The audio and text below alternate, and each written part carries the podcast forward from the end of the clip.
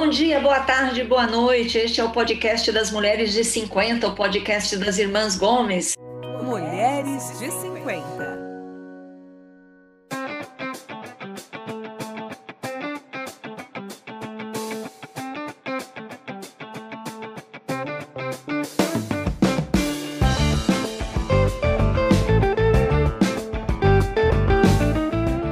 Sou a Tereza, estou aqui com as minhas três irmãs. Oi, Lúcia, tudo bom? Oi, bom dia, boa tarde, boa noite. Muito frio em Toledo? Ontem zero graus, hoje já tá quentinho, hoje já tá melhor. Toledo tá ganhando de Curitiba, então imagina que tá frio. Muito bem.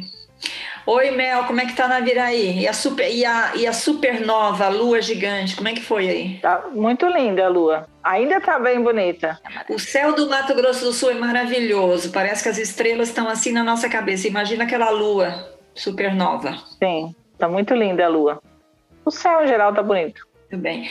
E também tá aqui a Sandra, de Curitiba. Oi, Sandra. Então não tá tão frio aí, é isso? Não, tá só 13 graus agora. Hoje de manhã estava 5, mas agora está 13. Está bem bom, está bem quentinho. Muito bem, está concorrendo com São Paulo. Bom, gente, o nosso podcast, você sabe, a gente tem um episódio por semana.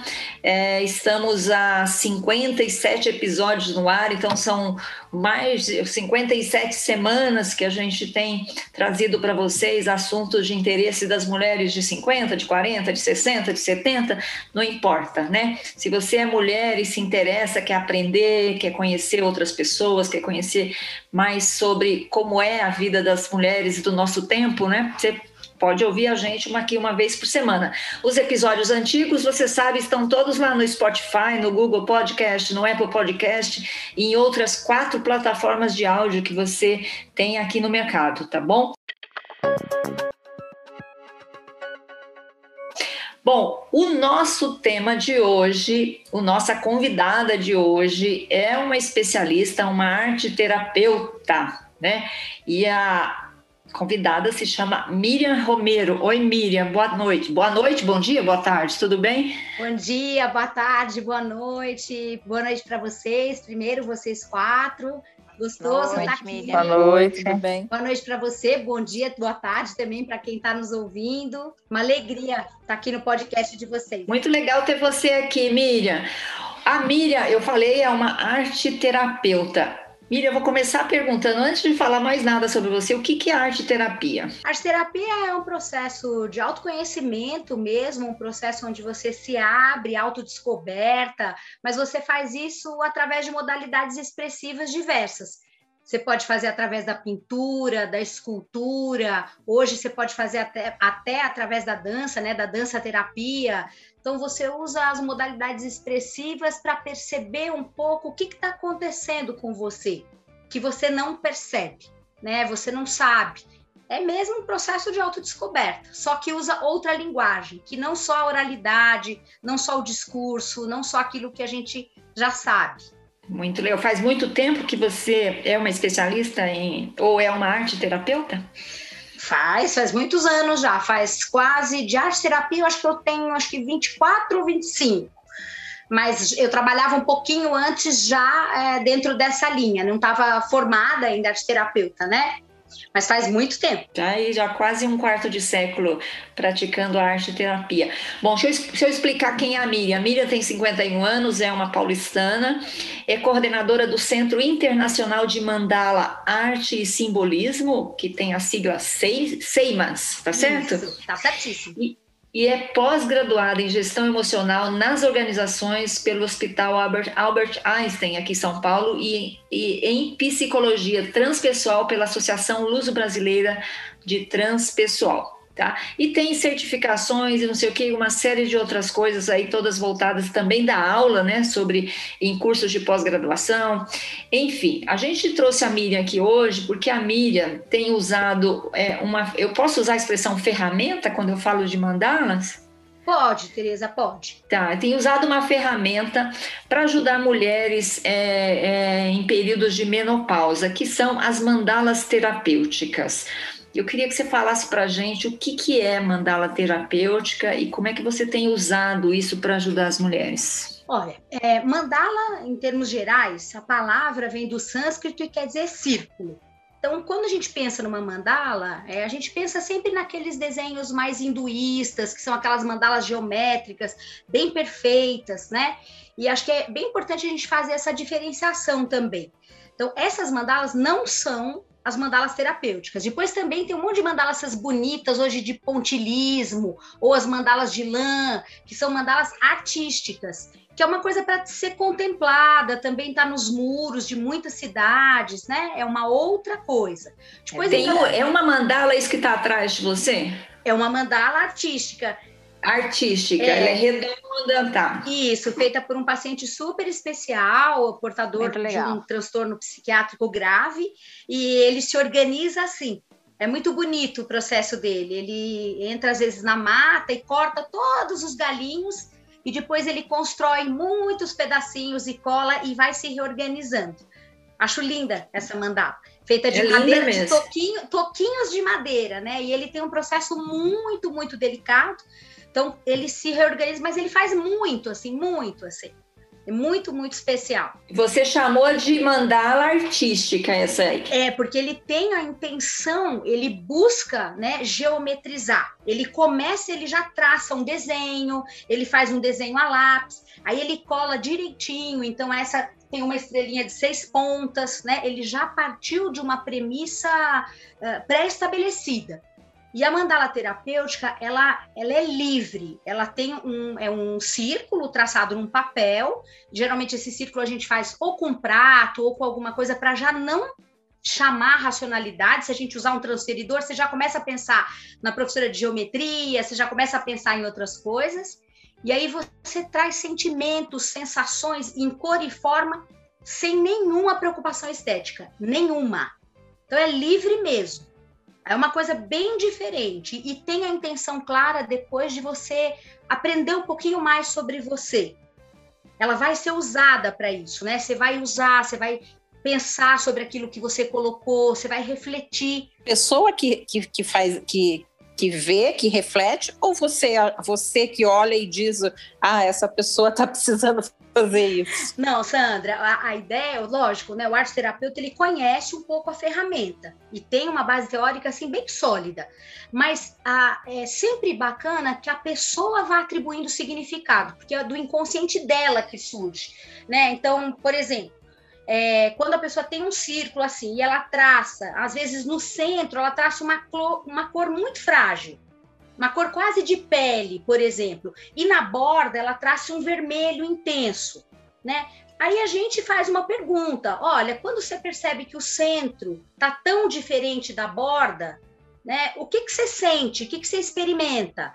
Claro, a gente também pergunta: e vermelho? O que, que é vermelho para você? E não é qualquer vermelho, é esse que está aqui, ó. Então, às vezes, numa mandala, a pessoa põe um vermelho, por exemplo, em pontas não é igual a ter um vermelho em círculos, né? E às vezes a pessoa olhando, por exemplo, para uma mandala, ela fala assim: olha, eu acho que eu tô bem raivosa mesmo. E é ótimo, porque ela começa a falar sobre, às vezes, aquilo que ela, de algum modo, tem um desconforto, mas ela ainda não colocou nome né? E olhando para a imagem, ela vai entrando na imagem mesmo e vai entendendo um pouco mais o que está acontecendo ali no mundo interno. Tá.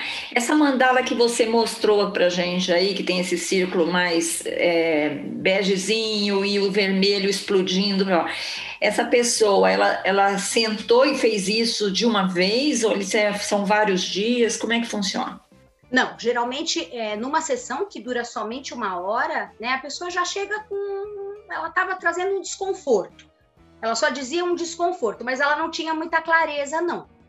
E aí ela fala, a gente faz alguns instantes de relaxamento, assim, pouco, cinco minutinhos, só para a pessoa sair daquela falação, sabe? A nossa cabeça não para de falar, e foi muita coisa no dia, então dá uma pequena sentada, e aí ela põe como ela quiser o que ela está sentindo.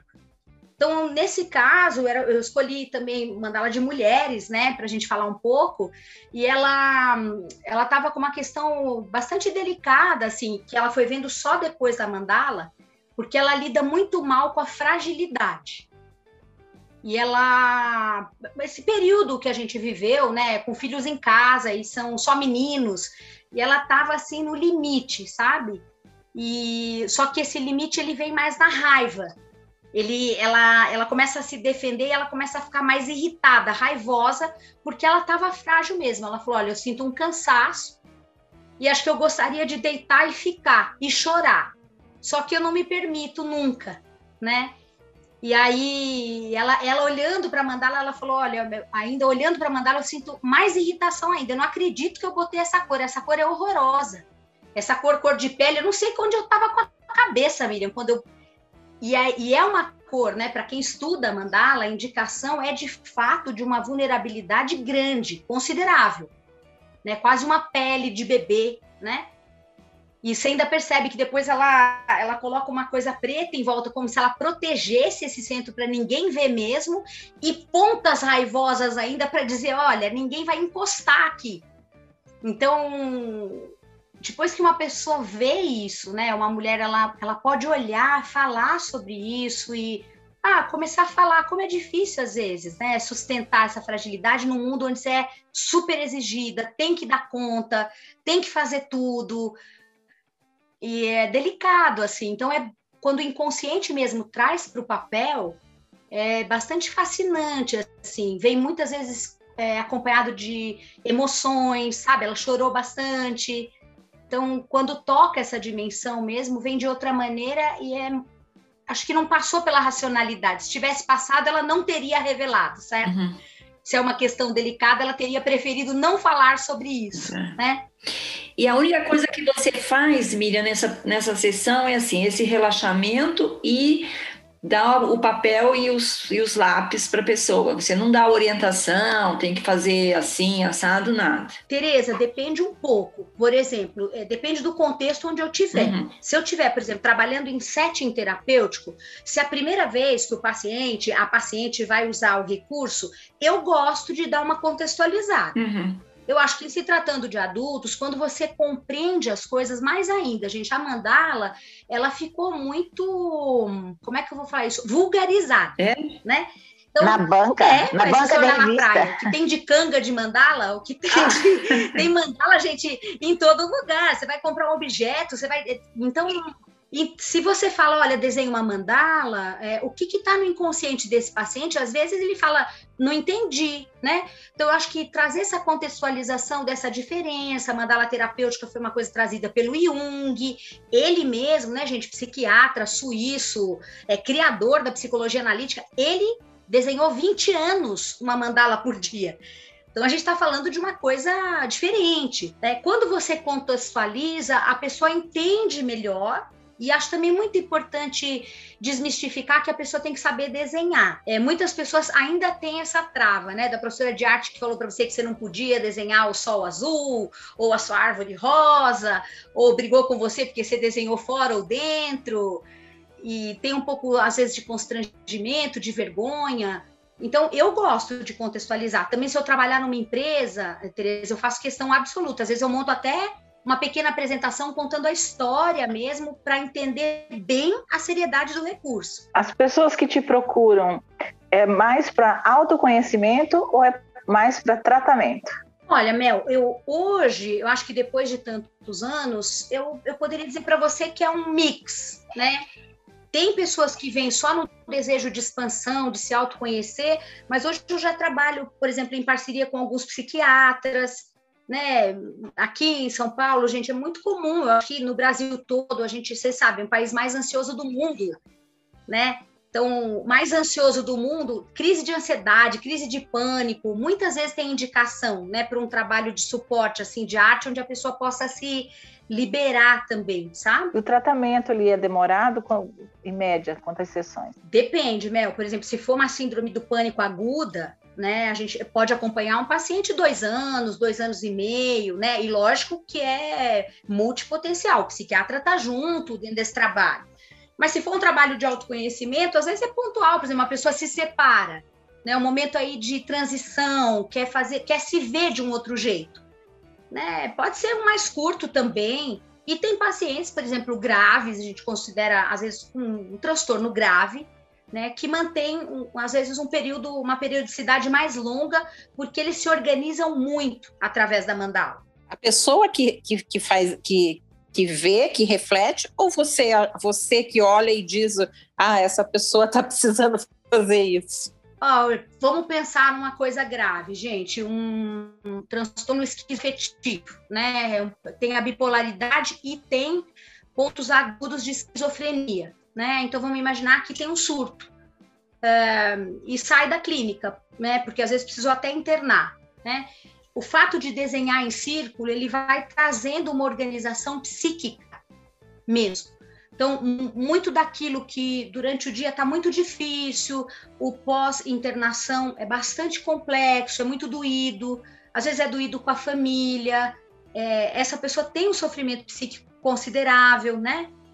E poder expressar toda, tudo que está confuso para ele. Às vezes ele não consegue verbalizar, né? Então ele poder trazer em cor e forma, ele vai se organizando mesmo e os desenhos vão mostrando, inclusive. Por exemplo, né? Olha, estava muito fora.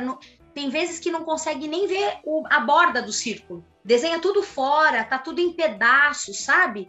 E depois você vai vendo, vai vendo, você convida a família, por exemplo, você vai vendo que organizou, passado um tempinho, por exemplo, desorganiza de novo, às vezes você fala com o psiquiatra, doutor, ó, desorganizou, tá? A, a imagem interna não tá legal, né? É um trabalho muito bonito, assim. É, voltando um pouquinho no assunto daquela, da, tipo daquela paciente, é, uma coisa que, que a gente observa naquela mandala, a hora que eu vi, eu já sei que a ser de uma agilidade, né, que não podia expor, mas é uma coisa que acontece muito, eu acho que com nós mulheres, né? Antes a mulher tinha que ser frágil, tinha que ser delicada, tinha que precisar de ajuda.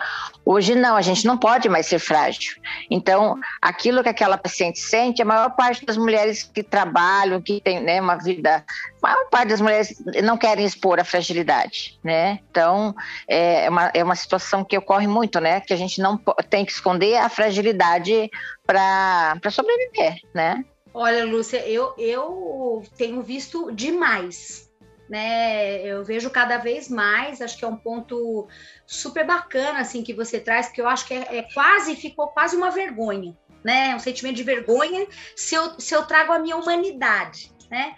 Se eu tô exausta, se eu tô cansada, se eu tô irada, se eu estou indignada, né? É, fica difícil assim. Você tem sempre que ter um modelo, você tem que aguentar tudo, né? E não é isso, não é. Ainda mais, eu acho que mulheres até um pouco da nossa geração que fizeram também, né? Tiveram aí um modelo, né, gente? A gente luta para se transformar, atualizar. Mas teve, a gente foi muito voltada para o sucesso profissional, para dar certo, né? O que, que era dar certo? Dar certo era ter uma boa carreira, Hoje, né, meu filho que tem 32, o outro tem 26, dar certo para eles é uma coisa eu fico olhando assim, nossa, que fascinante, que universo fascinante, porque eu jamais pensei, dar certo ir para a Amazônia, fazer uma viagem incrível, dar certo é fazer um intercâmbio, sei lá onde, dar aula de inglês na Guatemala. Então, assim, não é, não tinha isso na minha mente, né? Tinha uma coisa, vai estudar, fazer uma faculdade boa, se era isso, né? E uma uma exigência, né, muito forte assim para ter sucesso. Então eu acho que a fragilidade ficou quase que assim mal colocada mesmo, né? Mas eu vejo um movimento bacana de retorno, até pelo esgotamento. Gente, é muito burnout muito burnout, muita é, a gente não aguentando, aí tem que aceitar, né? Tem que lidar com isso. Para concluir esse caso da sua paciente, ela foi nessa sessão, fez essa mandala, ela volta a outras sessões, como é que funciona? Quanto tempo dura esse processo? Volta, ela, ela veio é, por conta até, ela veio por um processo de expansão mesmo, né? Ela queria um pouco de autoconhecimento, ela tinha questões sérias no trabalho, então, ela está em processo ainda e agradeço sempre aos pacientes que generosamente oferecem as mandalas. O processo dela deve ter agora um ano e pouquinho, assim, né? E para aquilo que ela queria, aquela queixa que ela tinha, que era uma questão aí de transição profissional, ela está quase completando. Mas o que surge, Tereza, é, é muito interessante. A mandala, a terapêutica, claro, ela acaba acessando e trazendo núcleos que são muito profundos. Como a gente sai uhum. da racionalidade, né? É, ela veio com essa questão, mas ela acabou acessando internamente muitas outras questões, como a que eu coloquei aqui. Por exemplo, como é que você lida com a sua fragilidade? né? E ela lida mal por enquanto. Tá bem melhor agora, né? Mas até esse momento de transição, se você não conseguir lidar com a fragilidade, como é que você vai passar por uma transição? Tá. Que a transição você vai enfrentar a fragilidade, não tem saída, né, gente? E cada sessão faz uma mandala diferente, por, por isso você vai acompanhando a evolução do seu paciente. Cada sessão é uma mandala. Normalmente sim, mas quando é uma mandala muito potente, que a gente chama, a gente chama de mandala chave, né? Não foi o caso dessa, não, mas às vezes tem umas mandalas que tem uns conteúdos assim bem cabeludinhos. Aí a gente às vezes fica duas sessões com a mesma, e também tem o desenrolar, né, gente? O que, que acontece na semana? Você mexeu em conteúdo assim, às vezes a pessoa sonhou, às vezes aquilo mexeu muito com ela, aquilo que ela percebeu através da imagem é uma coisa que realmente ela não sabia, mexe muito com a autoimagem. Eu tinha uma ideia sobre mim e eu estou me dando conta de uma outra coisa. Tanto para o aspecto desafiador, como para o aspecto, inclusive, benéfico, gente. A gente também não lida tão bem assim com o lado luz, né? Às vezes você descobre um potencial criativo enorme não sabe o que fazer com isso, fica doidinho. Também acontece na mandala, né? Ou depois, né? Hoje mesmo atendi um paciente um pouquinho antes da gente entrar, e na mandala ele tinha uma coisa que há 30 anos parada, que era uma coisa artística dele. Né? Ele é um diretor, trabalha numa organização grande e essa coisa da arte, do teatro, gente, tá não existe. O máximo é ir no teatro, o máximo, né? Mas agora nem isso, porque a gente está na pandemia. Então, ele acessou isso pela mandala, como ele gostou um dia, né? Ele atuar, ele gostou um dia dessa coisa da voz, dessa coisa de. E ele falou: putz, aonde está isso? Então, agora ele está com isso. Se ele trouxer isso na próxima sessão, Tereza, a gente vai continuar com essa mesma mandala de hoje. Se não, se ele trouxer uma outra questão, a gente pode abrir uma outra porta. É um processo, né? Não é, um, não é pontual, é um processo. Vai, Sandra. Não, eu fiquei curiosa. Eu sei que isso você estudou muitos anos para chegar onde está hoje, e não, e não é uma resposta de meia dúzia de palavras que, que vai satisfazer, mas eu fiquei curiosa, como é que você identifica uma mandala cabeluda?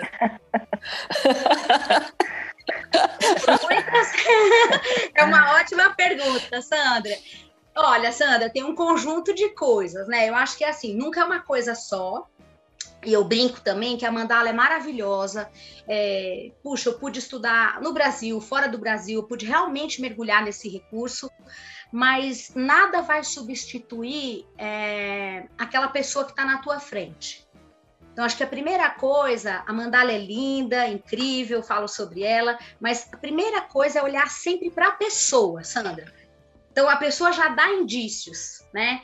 E aí na mandala mesmo soma os elementos que a gente chama elementos são linhas, formas, né, e movimentos que ela pode ter, soma as cores e soma ainda o lugar onde ela colocou cada coisa. Então, às vezes, por exemplo, uma cor muito densa no centro, não tem transparência nenhuma, é como um bloco assim, sabe? E às vezes, por exemplo, a mandala toda rabiscada, atravessou de longe o círculo, não respeitou, por exemplo, cabeludo. Entendi. Outras vezes até ela é bonitinha, mas ela tá toda em pedaços, pedaços arrumados, mas são pedaços, cabeluda. E outras coisinhas mais. Então, e cabeluda no sentido assim, né? Requer cuidado, Sandra. Por exemplo, uma mandala em pedaços, a gente está dizendo, ó, alguma coisa está fragmentando ali dentro. Pode ser uma coisa boa, um dia exaustivo. É bom fragmentar para descansar, mas pode estar tá fragmentando, por exemplo, uma estrutura que te sustenta. Né? Eu tenho lá minha força, por exemplo, e eu tô tão cansada que eu vou, eu vou cair mesmo. E cair pode ser de, de saúde, pode ser psiquicamente. Né? Vi muitas, por exemplo, de profissionais da saúde agora, é, pré-burnout, né? Que assim, explodindo assim, fora do círculo, assim, cheio de espirais, assim, redondo, sabe? Dando assim, nossa, essa pessoa vai mesmo entrar num colapso. O papel que faz a mandala é sempre o mesmo papel? Ou a pessoa tem a opção de escolher cor e ela pode escolher, Mel. Pode escolher. Daí isso também influencia no que você vai observar dela. É, a cor geralmente é branco ou creme, né? Quando a gente tá na terapêutica. E o que diferencia é que a gente pode usar, por exemplo, o giz, a gente pode usar lápis de cor e a gente pode usar tinta, por exemplo. Mas nem todo paciente, gente, são pacientes assim, médico, dentista, uh, diretor de marketing, uh, dona de casa. Gente, toda, to, nem, nem, quase nenhum paciente meu tem habilidade artística. Então, normalmente, ele prefere uma coisa que ele tenha um controle assim mínimo, sabe? A gente evita o lápis de cor, que é muito racional, você tem muito controle, né? E quando é tinta, só o papel é um pouco mais grosso. Uma vez ou outra, Mel, a gente disponibiliza o papel preto. Porque o papel preto ele trabalha um pouco com essa coisa da luminosidade, ele traz um caráter de luz, né? E às vezes a pessoa está passando um momento assim, é muito denso. Aí dá uma aliviada, mas aí a gente chama um pouco, é, a gente chama de mandalas de cura. Elas têm um, elas trabalham um pouquinho diferente, o trabalho é um pouquinho diferente. A gente não fica analisando, não. Fala das mandalas na menopausa. Como é que funciona? Por que é importante? Olha, eu acho que primeiro porque é um período é, desafiador para muitas mulheres. Claro que cada mulher é uma mulher, né, gente? Tem gente que passa fácil, mas é a minoria, pelo menos no Brasil, né? Eu acho que junta um período de luto, eu acho que junta o que a Lúcia falou, dessa coisa de não se permitir a vulnerabilidade, e aí você está vulnerável, é, não tem como né? Para muitas mulheres, vem acompanhada, às vezes, pela própria idade, né? No Brasil, às vezes é um pouco, normalmente, 50, sei lá, 45 até 52. Claro tem umas que acontecem antes e umas que acontecem depois, mas pode vir junto também com a fase que os filhos saem, para quem teve filhos. Então, junta ainda com essa coisa do ninho vazio. Né? Para quem está ainda numa relação afetiva, afeta muito, num primeiro momento, a vida sexual. Né? A libido cai, tem uma coisa do mal dormir, é, é muita mudança, gente, ao mesmo tempo. E no psiquismo mesmo, no inconsciente, é um processo muito forte. A menopausa é forte internamente, ela não é só biológica, né? Você fala até que é um ciclo de luto, né? De muita tristeza. É uma, você tá, é como se você fosse tivesse que se despir da mulher que você é para se transformar numa outra mulher, né? É, e vai acontecendo, né, Teresa? Porque eu acho que o luto é da fase reprodutiva. Mas junto vem um luto, por exemplo, daquele vício da pele, entende? Claro que depende da pessoa, você pode fazer uma terapia de reposição hormonal, mas no fundo, você também se dá conta, eu envelheci, né? E nem todo mundo, gente, lida bem com envelhecer, não, né? Aí vem acompanhado, às vezes, do muito ganho de peso, é, vem essa coisa da secura vaginal, você dorme muitas vezes muito mal, então o cansaço, vem um cansaço, né? E nem sempre é fácil lidar com isso. Claro que depois tem muita coisa, esse período de transição, você pode escolher se alimentar melhor, mudar hábitos, mas até que isso aconteça, é, é muito mexido assim internamente e do que eu observo nas mandalas, né, vem acompanhado de uma revisão devida. O tratamento com a mandala ajuda na parte psicológica da menopausa ou, ou, também na física? Eu acho que não é separado, Mel. Eu acho que quando ajuda na questão emocional e psíquica, isso contribui muito para o seu corpo lidar com isso melhor. Mais ainda, quando a gente distende um pouco de toda aquela tensão, né? Tem mulher que lida bem, tem mulher que fica revoltada. Eu tenho uma paciente de 42 anos, menopausou cedo, né? Cedo, 42, ela ficou com ódio da existência. E quando você tá com ódio, gente, o ódio é quente, a menopausa também é quente, né? Tem muitas ondas de calor. Então, mas junto com a raiva, pode ficar bem mais difícil, entende? Então, na hora, meu, dito por ela mesma. Por exemplo, na hora que ela conseguiu encontrar e a gente começou a trabalhar com a mandala, e ela foi muito interessante essa paciente também. Ela me dizia que na hora assim da, da raiva mesmo, porque quando ela sentiu calor, ela sentia raiva. Ela começou nessa hora a, a colocar na mandala, lá na casa dela. E ela falou que ela começava a perceber mesmo um alívio sabe? Então eu acho que você vai trabalhando aceitação, vai trabalhando, claro, uma organização interna, vai se abrindo também. Aceitar que novos hábitos serão necessários caso você queira parar, passar por essa fase de uma melhor forma, né? Então eu acho que é um conjunto, uma, as coisas não são separadas, né? Pelo menos no inconsciente. tem muitos quadros depressivos, né? Que os pacientes passam nessa fase, né? Então, essa transformação é uma transformação realmente muito difícil, é, né? Pela questão hormonal, e ainda tem a questão que tem pacientes que podem fazer reposição hormonal mais fácil, mas e aquelas que não podem? Né? Tem umas que ainda, quando você falou, entra na menopausa cedo, né? Tem a questão da fertilidade, que às vezes não, não teve os filhos, né? Então, é, realmente é uma situação complicada. Eu acho que principalmente a parte emocional na, na, menopausa, principalmente essa questão ansiedade, não dormir, depressão, né? Eu, eu, vejo muito isso mesmo, Lúcia. Eu vejo assim uma depressão, eu vejo muito medo, esse estado de vulnerabilidade nas relações né, uma fase onde às vezes depende de como essa mulher está podendo se cuidar, o que está acontecendo com ela, e depende da diferença de idade também no casal, né? Geralmente o parceiro tá bem ainda, ele tem muito testosterona ainda, né, gente? Ela tá perdendo estrogênio, mas ele não. E aí é super complicado, né? Muito Porque conflito nessa questão, né? É muito conflito, gente, na relação. Eu vejo vários casais não segurando, sabe? E às vezes o masculino também não está preparado para a menopausa da mulher, supostamente a andropausa vem um pouquinho depois, né, gente? Tem queda também, mas vem na frente, né, se a idade deles é próxima. Então, assim, olha, é claro, de novo, tem pessoas que já entendem antes, hoje tem acontecido mais. Já fazem esporte, já se cuidam antes, porque entende que está chegando, né? O corpo vai avisando também. Acontece às vezes de ser de um dia para a noite para algumas mulheres, mas é mais raro. Mas a menstruação vai falhando, você começa a perceber, se você vai nos seus exames sempre ginecológicos, você sabe que está caindo o hormônio, né? E é uma boa hora de se cuidar, porque olha, gente, é, é potente a, a transformação. É interna, externa. Em que momento você recomendaria iniciar um tratamento aí com mandalas? Tereza, eu acho que nesse caso específico da menopausa, como é um trabalho de autoconhecimento, eu acho que a mulher que se conhece, conhece seus limites, seus potenciais, está mais fortalecida nela, ela passa melhor.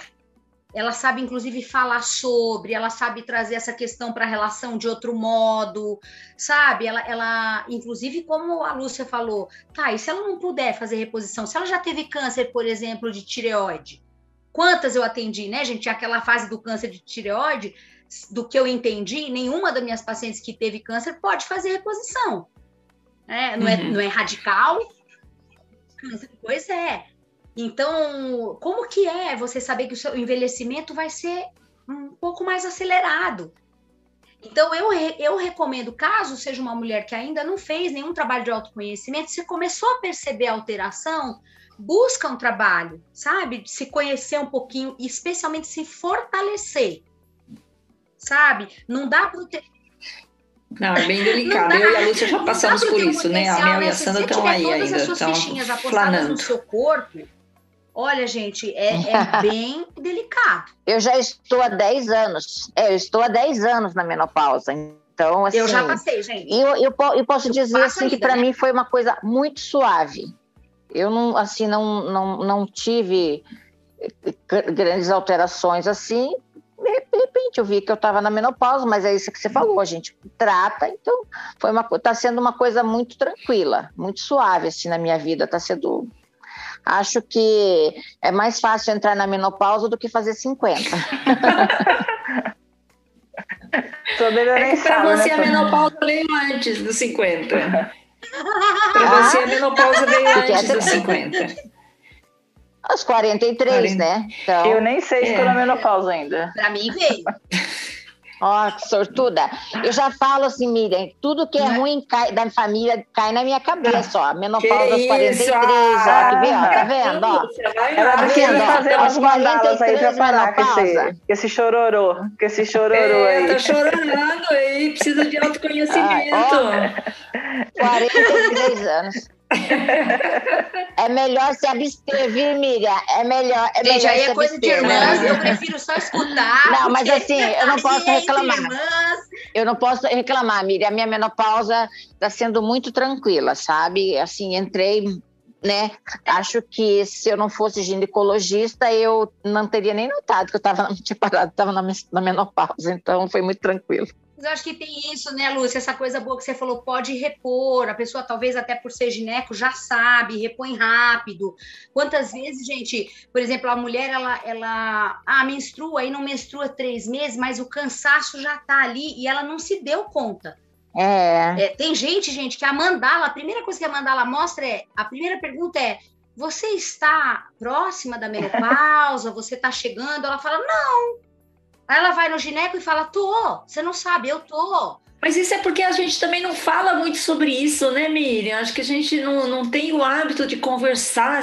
Parece uma barreira meio assim, que assim, vamos esquecer, não vai acontecer comigo, né? Mas vai acontecer. Não, eu tenho uma coisa assim, eu acho que também tem isso que você falou, né? Você poder fazer tratamento. Eu sou uma pessoa que eu sou teve um período que andei meio paradinha, mas um período assim, normalmente sou mais ativa no esporte, pratico alguma atividade, né? Então, assim, até não tive muito tempo para parar, nossa, estou na menopausa. Também, assim, isso que eu falei, eu entrei com 43 anos e, e não achei, assim, que fez muita diferença na minha vida, não. Assim, não tive grandes problemas, né?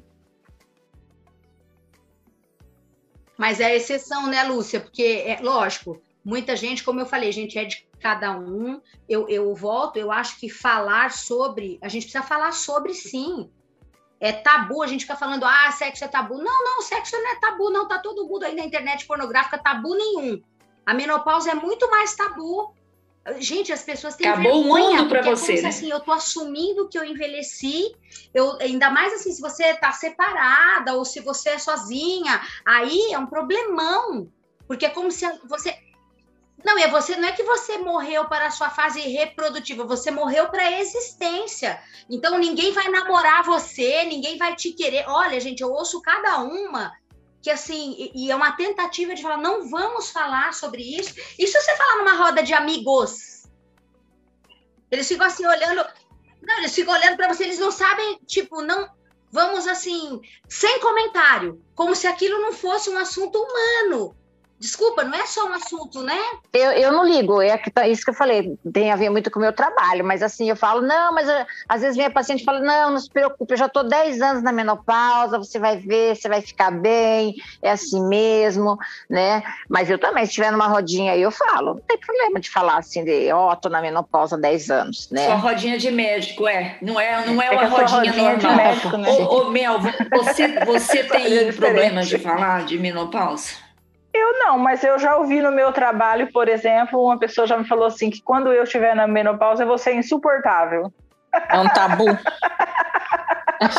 Se a gente não falar, não acontece. Porque diz que eu sou muito geniosa, né? É que você é, vai estar não, velha. É porque diz que eu sou muito geniosa e daí quando entra na menopausa fica mais estressado, né?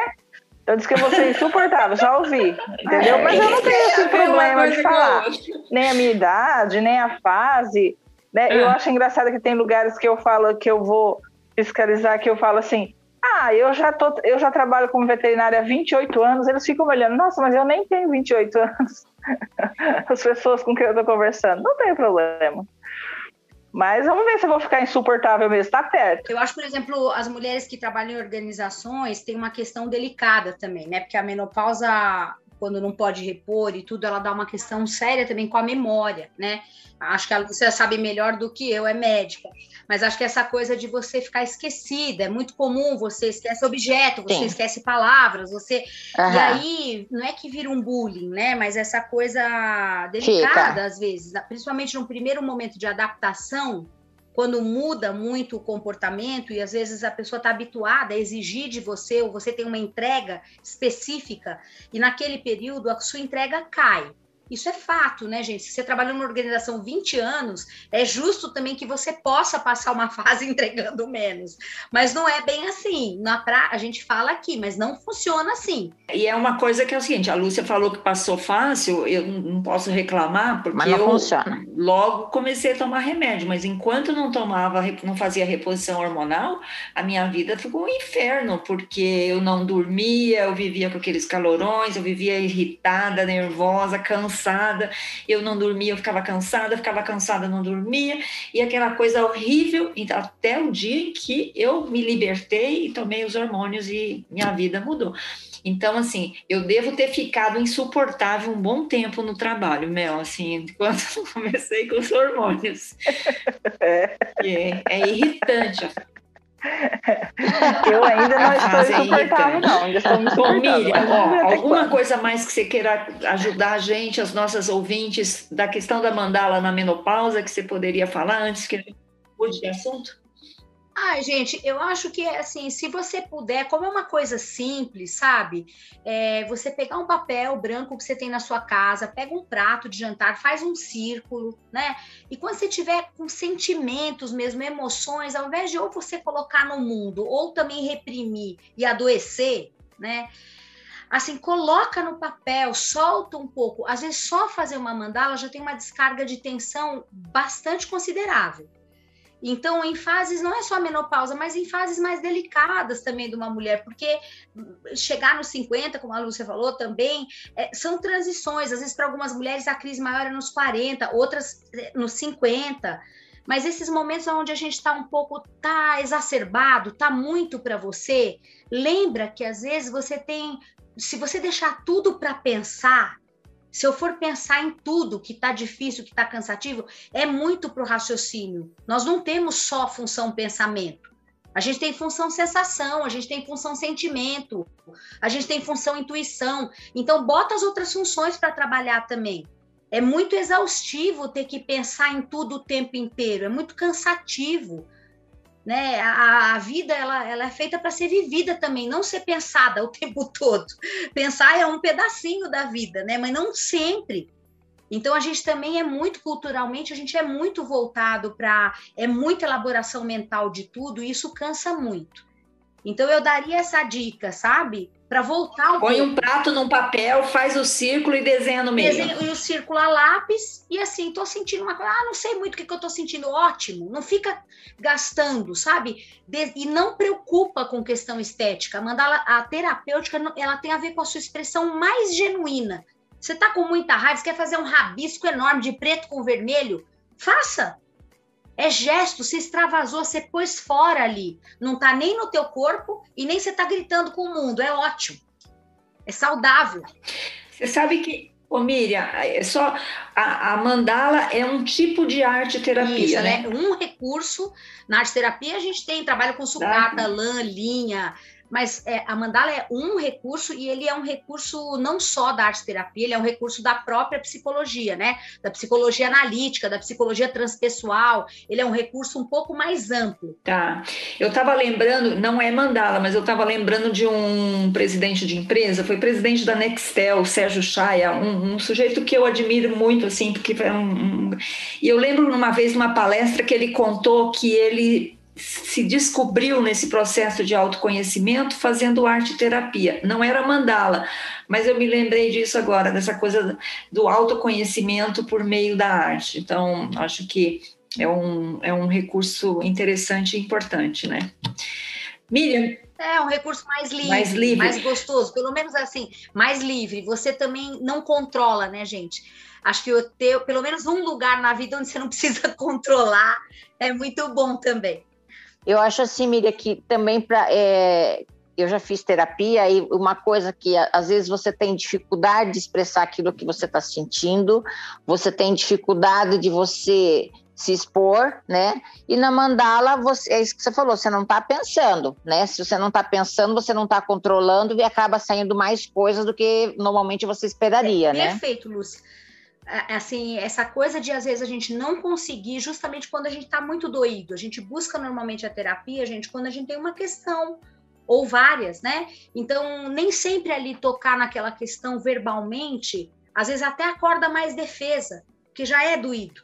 E quando você está no desenho, você, pelo contrário, e também fazendo, enquanto você está desenhando, você já está elaborando, conteúdos já estão, mesmo que você não saiba. Então é, é muito reparador do sistema, sabe? Miriam, só para a gente concluir, você falou que o Jung fez mandala uma por dia durante 20 anos, é isso? Ele escreveu. Quase 20, acho que são, ao todo são 19 anos. Ele é. escreveu é. sobre esse processo? Escreveu, ele tem um livro lindo, ele tem vários, né? Porque o Jung, você vai lendo as obras dele, são complexas, difíceis de ler, eu pelo menos acho difícil, gente. E eu acho, eu, acho, eu, eu, eu tenho um livro dele aqui, mas não é, consigo Vai e volta, vai, você tem que ler mil vezes para entender direitinho mas ele um livro mesmo chama Mandala e Simbolismo, né? Mandala e Simbolismo é um livro que infelizmente não tem tradução em português. Tem também O Segredo da Flor de Ouro, que é lindíssimo. Ele escreveu com outro autor, né? Tem o próprio livro vermelho, que é, tem as mandalas dele, é belíssimo, lindíssimo, né? O Jung tinha, além de talentos excepcionais do ponto de vista de conhecer a alma humana, médico, psiquiatra, mas ele tinha talentos artísticos também. Então as mandalas têm beleza, né? Ele sabia desenhar, pintar. Então é, ele ele trabalhou fortemente com esse recurso. Se ela faz atendimento só presencial ou tem online também? Atualmente só faço online, Mel. Ah, que legal. Porque por enquanto ainda não eu não retomei a clínica, né? É, porque eu tenho pacientes também um pouco mais velhos, mas tenho mais novos, e aí essa coisa de estar num espaço comercial, ainda não me senti 100% confortável. A gente está indo, está indo até que bem a vacina do jeito que a gente consegue, né? O Brasil consegue, mas eu prefiro respeitar um tantinho mais, gente. Eu acho que para o segundo semestre, se Deus quiser, vamos ver. E funciona bem a distância? Perfeitamente. A Perfeito. mandala funciona muito bem. Dá o seu. Eu sei que você tem um canal no YouTube qual que é o endereço? Você vai lembrar? Vou. O canal no YouTube é Miriam Romero MY e N no final, Miriam Romero Seimas. E o site oficial também, se vocês quiserem, gente, um dia conhecer, é www.seimas.com com.br. Aí o site oficial conta um pouco mais como que é o processo, como funciona, tem detalhe mais do recurso mesmo. Tem formas de contactar você por lá? Ou você quer passar um e-mail, alguma coisa? Tem, tem lá, lá tem o contato arroba Semas, tem um e-mail direto com a gente. Muito legal.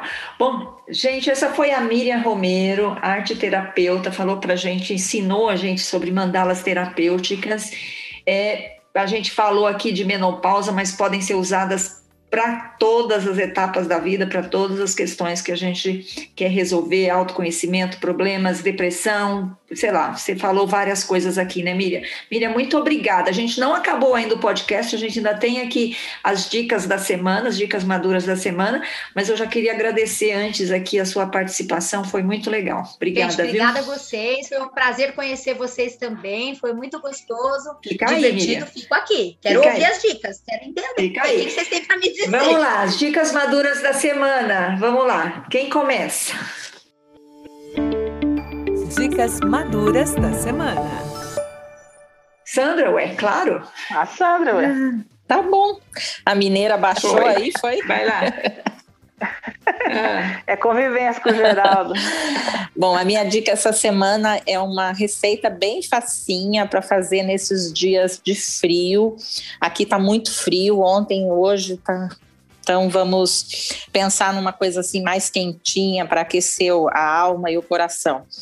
É uma, uma receita. Bom, você pode comer em qualquer época que quiser, né? Mas eu gosto de comer no frio. É, se chama Kartoffelknödel, que em português seria um nhoque é um knedel de nhoque, é um knedel de batata, um nhoque de batata, mas é um nhocão, é uma são bolas de batata para você comer com uma carne com molho ou com um caldo, né? Agora que tá tá frio, fica gostoso. O nome é difícil, mas você falou que é fácil de fazer? É bem facinho. A tradução é, seria um knedel de batata. É uma, uma comida ah. alemã que os alemães comem com, com carne, com molho. É, é, é, é quase um nhoque. Eu diria que é um nhoque. Ensina Só que ele é grande. É, Para uma família pequena, eu faço 500 gramas de farinha de trigo, cento, é, 75 gramas de farinha de trigo, um ovo, uma pitada de sal e noz moscada raladinha na hora. Peraí que eu tô confusa. 500 gramas de quê? De batata? Batata. Esqueci do batata. Batata. De batata. Tá 500 bom. gramas de 500 batata. gramas de Ela falou trigo, batata, é batata. 75 de Que- trigo. Batata de preferência bija ou Mona Lisa. É, Tá, é o mesmo processo do nhoque. Você Mas a faz, você batata cozinha. tá cozida? Batata Não, você cozida, cozinha a batata. Agora, vou dar, vou dar o preparo. Você cozinha a batata. Vamos lá, você com- falou que era fácil. É fácil. Você cozinha a batata em água com casca. Aí, quando tiver cozida, você descasca a batata, amassa a batata, espera esfriar um pouquinho. Aí você mistura uma pitada de sal, a noz moscada, o, O ovo. o ovo e a farinha de trigo. Quanto menos farinha de trigo você colocar, mais saboroso ele fica. Aí você molda em formato de bolas grandes, de 4 a 5 centímetros, Bolas de tênis. menor talvez, É, pode ser bola de tênis, é um bom. É um... E aí você pode, se você for fazer, por exemplo, com uma carne com molho, você cozinha em água, como se você estivesse fazendo macarrão. Põe sal na água e cozinha como água. Se você for comer com caldo, você já cozinha ele no caldo. A hora que subir, ele está pronto. É o mesmo processo do nhoque. Então é isso. Muito bem, Sandra. Ótimo. Então É tá bom. facílimo. Como é que re- repete o nome de novo? Kartoffelknödel. Kartoffelknödel. Kartoffelknödel. O nome é, é, é Vai lá. Mel, você tem dica? Gente, para nós cinquentonas que fomos fãs do Luiz Miguel lá nos anos Eu 80. nunca fui. se Não, nunca fui, não. não. Nunca fui. Não. Também não. Ah, meu Deus, em, em que mundo vocês viveram? Luiz Miguel é um cantor maravilhoso, lá dos anos 80. Ele era menino, fazia sucesso. da- é da minha idade ele. Hum, Eu só queria de 70, né? Eu sou de 69. E agora tem um- uma série no Netflix sobre a vida do Luiz Miguel. Olha que coisa maravilhosa. Pra eu, eu, eu, Que música ele cantava, Ah, ele, Mel? ele é, ele é mexicano, então ele cantava música romântica em espanhol. É ótimo, é lindo. Pena que o ator que faz não chega aos pés da beleza dele, assim, né? Como pra é que chama, Mel? recordar.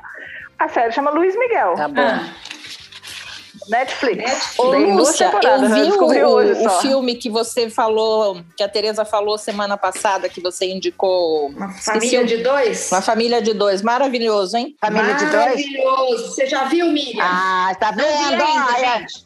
Chorei no eu tenho uma filme. dica ótima, hein? Tá Nossa, vendo? o final não é Que- surpreendente? É surpreendente. Não, Não pode. conta, não conta. Miriam, é uma família de dois, não Onde tá dois. isso no Netflix? Não tá Não no tem, não Netflix. No É uma- Amazon, onde tem? Tá na Now. O Now tem. No Now, ah, eu tenho É, tem no Now. É é uma família de dois com o Marci, aquele francês que fez. é, Como é que é o nome? É, é- Não, é melhor é- impossível. Não, Intoleráveis? é- Não, impla- como é que é- chama? é Intocáveis. Intocáveis. Intocáveis. Olha a menopausa afetando a menopausa. Eu amo também, eu amo esses intocáveis. É, Não, que também é maravilhoso, né? Exatamente. Eu adoro ele. Lúcia, você tem dica? Não, eu não tenho dica uma hoje, dica não. Vou, eu qualquer, vou passar. Assim, uma dica de bem-estar aí. Tereza, eu estava fazendo as contas hoje. Hoje tem 17 dias que eu não tenho nenhum dia de folga. Hoje foi o primeiro? Ou você tá- não tá com folga? Não, eu trabalhei durante o dia. 17 dias que não tem nenhum dia que eu não trabalho. Nossa, tá dura a vida, hein? Tá dura a Como vida, é que você então eu descansa tempo virose. Mas é eu que dei, uma dica, eu dei uma dica tão boa que vocês estão comentando até hoje. Como é que você descansa os pés? Ah, meu pé é bom, não uso nem meia. Nem meia compressível não uso. Bem. A minha genética é boa, amiga. Apesar de eu reclamar, a minha genética é boa. Eu tô vendo, Lúcia, eu tô, eu tô entendendo super. Ela foi adotada. A nossa genética é ruim, a minha da Sandra Isabel. A dela que é boa. Não, não, não, mas ele... Quando a gente Deus era criança, céu. a gente sempre falava que ela era adotada, lembra disso? Quem era adotada é. eu, eu mesma falava. É, A gente É. brincava. Todas as famílias que tem essa brincadeira, É. né? O meu irmão, eu e o meu irmão mais É. velho, eu, eu sou do meio, eu- só que eu tenho só irmãos homens, né? E aí eu e meu irmão mais velho, a gente sempre achava assim, a gente enchia ele, ele chorava, tadinho. Fazia a gente bullying, falava né? que ele era adotado mesmo. Daí, quando ele chorava tanto, a gente entendeu que ele era sensível, a gente falou: não, não vamos fazer essa brincadeira mais, não, que ele fica achando que ele é mesmo adotado. E hoje ele é muito engraçado, assim, ele e a esposa dele são ótimos. Aí a gente brinca, ela ri e fala: ó, que você é adotado. É muito engraçado. Isso aí. Ó, a minha dica é bem básica, gente. A pandemia continua aí, terceira onda vindo. Vamos continuar usando máscara, lavando, é, usando álcool em gel e se cuidando, né? Tem que, tem que se cuidar porque não passou, né? Em São Paulo nós já estamos voltando a a ter UTIs cheias, hospitais cheios, né? Já estamos vendo Paraná Estamos vendo também. cidades fazendo lockdown, fechando tudo. A Bahia também já está retornando a uma fase mais rigorosa de, de comércio. Enfim, eu acho que a gente é, teve uma leve sensação de que a vida estava melhorando depois que acabou a última, a última onda de fechar tudo, mas a, a vida continua difícil, né? Então vamos continuar se cuidando. Miriam, tem alguma dica para nós? Ah, além de sugerir que vocês façam pelo menos uma mandala para ver como é que é, eu acho que eu vou pegar carona no que você perguntou para a Lúcia. E uma coisa muito gostosa que, lógico, só dá para fazer no inverno, gente, mas eu trabalho bastante. Então, uma coisa que me relaxa muito, especialmente os pés, é fazer um escaldapé. Eu acho uma das coisas de um autocuidado, assim, é muito gostoso e sempre antes de dormir. Então, essa coisa. Água da... quente. É, uma, eu sempre ponho assim, uma água quentinha, né? Eu tenho umas bolinhas de gude dos meninos, porque eu tenho dois meninos também, então eu fiquei com as bolinhas de gude, eu jogo na massinha assim e fico esfregando o pezinho, sabe? A sola do as pé. As bolinhas de gude, eu... boa ideia. É, eu ponho uma, umas gotinhas também, geralmente, de um aroma. Assim, geralmente eu ponho lavanda, porque é bem essa hora já de. Além de fazer um escaldapé, tem um cheiro bom, sabe? Na hora de dormir, dá uma aliviada boa na mente. É bem gostoso. Relaxada. Muito boa dica. Muito bem. Obrigada, Miriam. Excelente dica. dica. Gente, hoje nós entrevistamos a Miriam Romero, que é uma paulistana, arte terapeuta, conversou com a gente aqui sobre mandalas terapeutas. Miriam, muito obrigada pela sua presença, foi um prazer, viu? Obrigada a você, gente. Muito sucesso aí com o podcast e a gente vai se falando. Obrigada, Miriam. Obrigada, a gente Miriam. vai se falando. Obrigada, Miriam. Beijo, meninas. Tchau. Gente, esse, essa, esse podcast é uma produção da Jabuticaba Conteúdo e a gente volta na próxima semana. Até mais. Tchau.